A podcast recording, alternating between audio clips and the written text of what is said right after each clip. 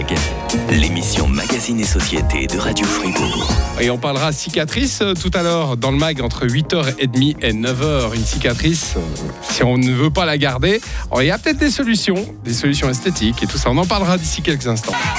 Le MAG, l'émission Magazine et Société de Radio Fribourg. Avec Evolis, centre de dermatologie, médecine esthétique et chirurgie esthétique à Villars-sur-Glane, evolis.ch. Evolis, ce sont nos voisins. Oui, exactement. Vous n'êtes pas loin. hein Oui, Bah, vous n'avez pas trop bravé la pluie, du coup, il y a même un parking pour Ouais. vous tenir à l'abri. Donc, euh, Exactement, c'était très pratique. Magali de chez Evolis qui est venue nous trouver ce matin parce qu'on va se plonger dans ce monde complexe de la cicatrisation et des solutions dermatologiques et esthétiques pour corriger les cicatrices. On va essayer de comprendre déjà ce qui se passe dans la peau lors de la cicatrisation. Est-ce que vous pouvez nous expliquer le processus de cicatrisation de la peau et pourquoi il est si important? Alors bien sûr, Rio, la, la cicatrisation en fait est quand même un phénomène assez complexe. En gros, quand la peau est blessée ou lésée, elle va passer par euh, trois étapes pour se réparer. Euh, la première étape, c'est l'inflammation. Donc le corps élimine les débris et, les déchets et combat les infections. Ensuite, dans une deuxième étape euh, qu'on appelle la prolifération, la peau va former du tissu cicatriciel, principalement du collagène. Et puis ensuite, il y a la troisième étape qui est la maturation. C'est la phase où la cicatrice s'affine et puis s'adapte. Il faut savoir que c'est quand même un processus assez long, euh, en gros entre 6 mois et 2 à 3 ans euh, pour atteindre euh, un état définitif d'une cicatrice. Et puis durant chacune de ces phases, justement, il est important de, de savoir ce qui se passe et de faire euh, attention à différents points pour prendre le mieux soin de sa cicatrice. Alors, si on doit subir une intervention chirurgicale, je sais pas, une intervention orthopédique ou alors une excision chez les dermatologues, comment est-ce qu'on va faire pour que notre cicatrice soit la plus jolie possible? Ah, Parce que c'est ce qu'on veut tous, hein, Ouais, évidemment. hein. excellente Et puis, on n'a pas tous des poils pour la cacher. Hein. Oui, ça c'est vrai. Lors d'une intervention chirurgicale, c'est vraiment essentiel de discuter de, de vos préoccupations avec euh, le médecin, avec le chirurgien. Même si votre euh, intervention n'est justement pas une intervention de chirurgie esthétique, vous pouvez discuter avec lui de cette préoccupation.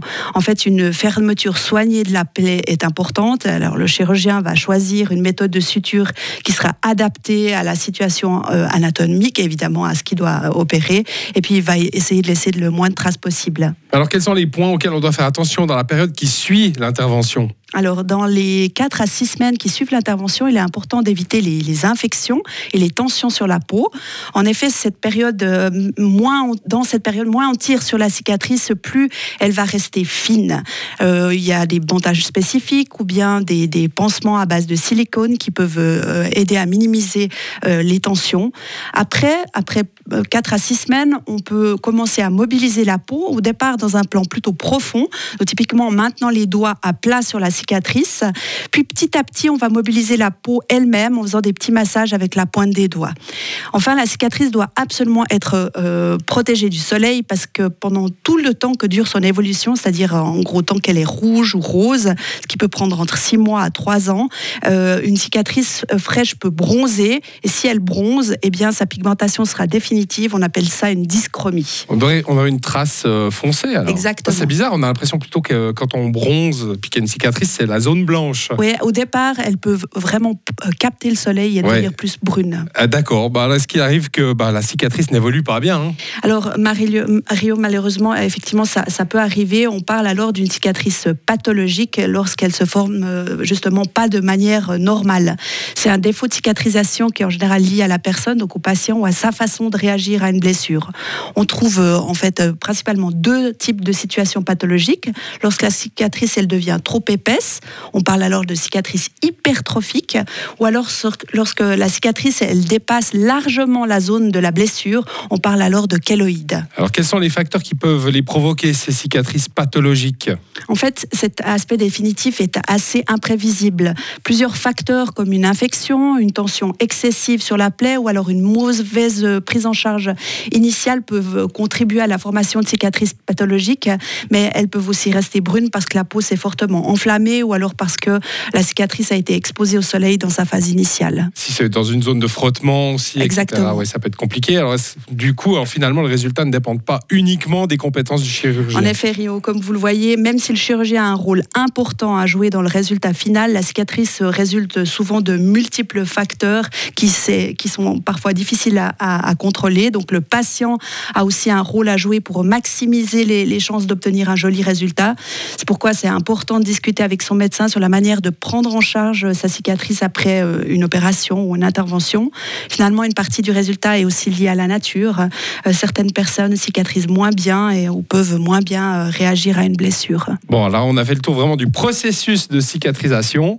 Bon, on va en parler euh, d'ici quelques minutes avec euh, vous, Magali. Des... On va essayer d'avoir des conseils pratiques. Je pense qu'en tant que spécialiste, vous allez nous donner plein de bons tuyaux pour aider à une bonne cicatrisation après une blessure, une opération. Parce que, bon, le soleil, c'est connu, mais il y a plein d'autres choses. Voilà, exactement. Donc, on aura l'occasion de- d'en parler d'ici quelques Le MAG, l'émission Magazine et Société de Radio Fribourg. Nous avons aujourd'hui Magali qui est avec nous. Magali qui nous parle de la peau. Oui, il y a plein de choses à, à dire et à faire autour de la peau. C'est incroyable. Vous êtes notre voisine, Magali. hein. Vous êtes chez Evolis et euh, votre spécialité, oui, c'est c'est tout ce qui est dermatologie. Un peu d'esthétique aussi, hein. vous faites Oui. tout hein, chez Evolis. Alors, on- a parlé des cicatrices euh, tout à l'heure, et puis on voulait donner quelques conseils pratiques pour prendre soin d'une cicatrice après une intervention chirurgicale. Là, on parle vraiment de la découpe.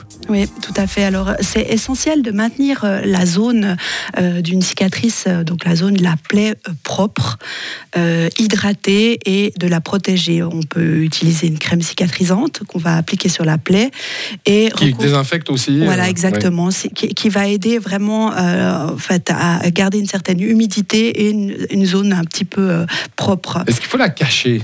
Alors c'est vraiment important effectivement de recouvrir le, le tout par un, un pansement. On pense parfois qu'il faut laisser sécher et croûter une plaie. Ouais. Mais en fait, c'est faux parce que quand euh, la croûte elle va tomber, elle va laisser la place à un trou, euh, ce qui n'est pas le cas quand on, quand on couvre la cicatrice et puis qu'on l'hydrate.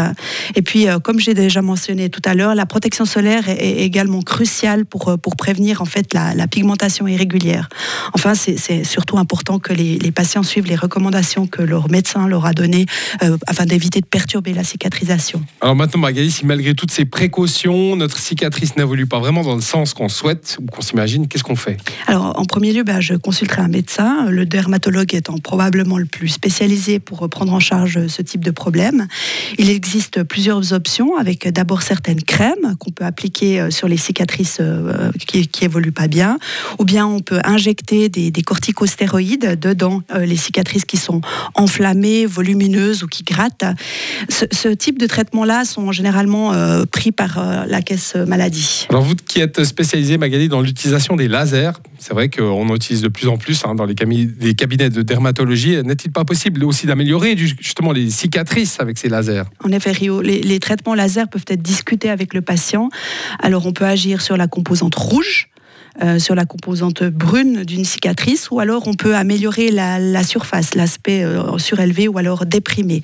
Il existe des lasers qui permettent de vraiment atténuer, gommer les cicatrices euh, de, de manière satisfaisante, mais c'est généralement plusieurs séances qui sont nécessaires pour obtenir un résultat satisfaisant. Par contre, une fois que le résultat il est obtenu, il est, il est définitif. Je fais une petite parenthèse à moi. Euh, Oui. Les personnes jeunes qui ont eu vraiment de l'acné et qui après ont gardé cette peau avec, cratères, Oui, des, traces, on peut faire quelque chose? Oui, on peut vraiment les améliorer. Ouais, on, on, peut, on peut relisser euh, Exactement, on peut euh, relever en fait le- la profondeur de la cicatrice et puis donner la, euh, réduire le diamètre de la cicatrice. Voilà, donc on peut pas mal de faire de, de choses. Il y a, d'autres options encore pour améliorer les cicatrices Alors euh, il y a des, types, des, des options de type dermabrasion ou microdermabrasion. Il y a la subcision, donc typiquement on va aller avec un, un petit bistouri en dessous de la cicatrice pour essayer de libérer les adhérences.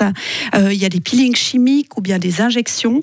Euh, ben, vous l'aurez compris, Rio, en fait, les, les possibilités de prise en charge des cicatrices sont nombreuses. Par contre, je pense que c'est vraiment essentiel de, de préciser que ces procédures sont, euh, elles doivent être effectuées par des professionnels qualifiés pour garantir efficacité et sécurité. Voilà, c'est important de voilà, le dire. hein. Magali Dumont avec nous ce matin. Bah, je voulais déjà vous remercier pour ces informations et puis euh, les solutions dermatologiques et esthétiques. Dernier conseil, allez, Alors, votre conseil. D'abord, merci de m'avoir invité. hein. Euh, mon conseil, conseil serait de ne pas hésiter à consulter un spécialiste si vous avez des préoccupations concernant vos cicatrices, parce qu'on est là pour vous aider. Voilà, donc euh, ça se passe à Villars-sur-Glane chez Evolis. Euh, Magali se fera un plaisir de vous recevoir. Avec plaisir. Merci d'avoir vous. été avec nous ce matin. Merci à On vous. vous souhaite une excellente journée. Belle Et puis à une prochaine pour euh, traiter d'un autre problème dermatologique. Ce sera Exactement. certainement avec Mike. Voilà, c'est ça. À bientôt.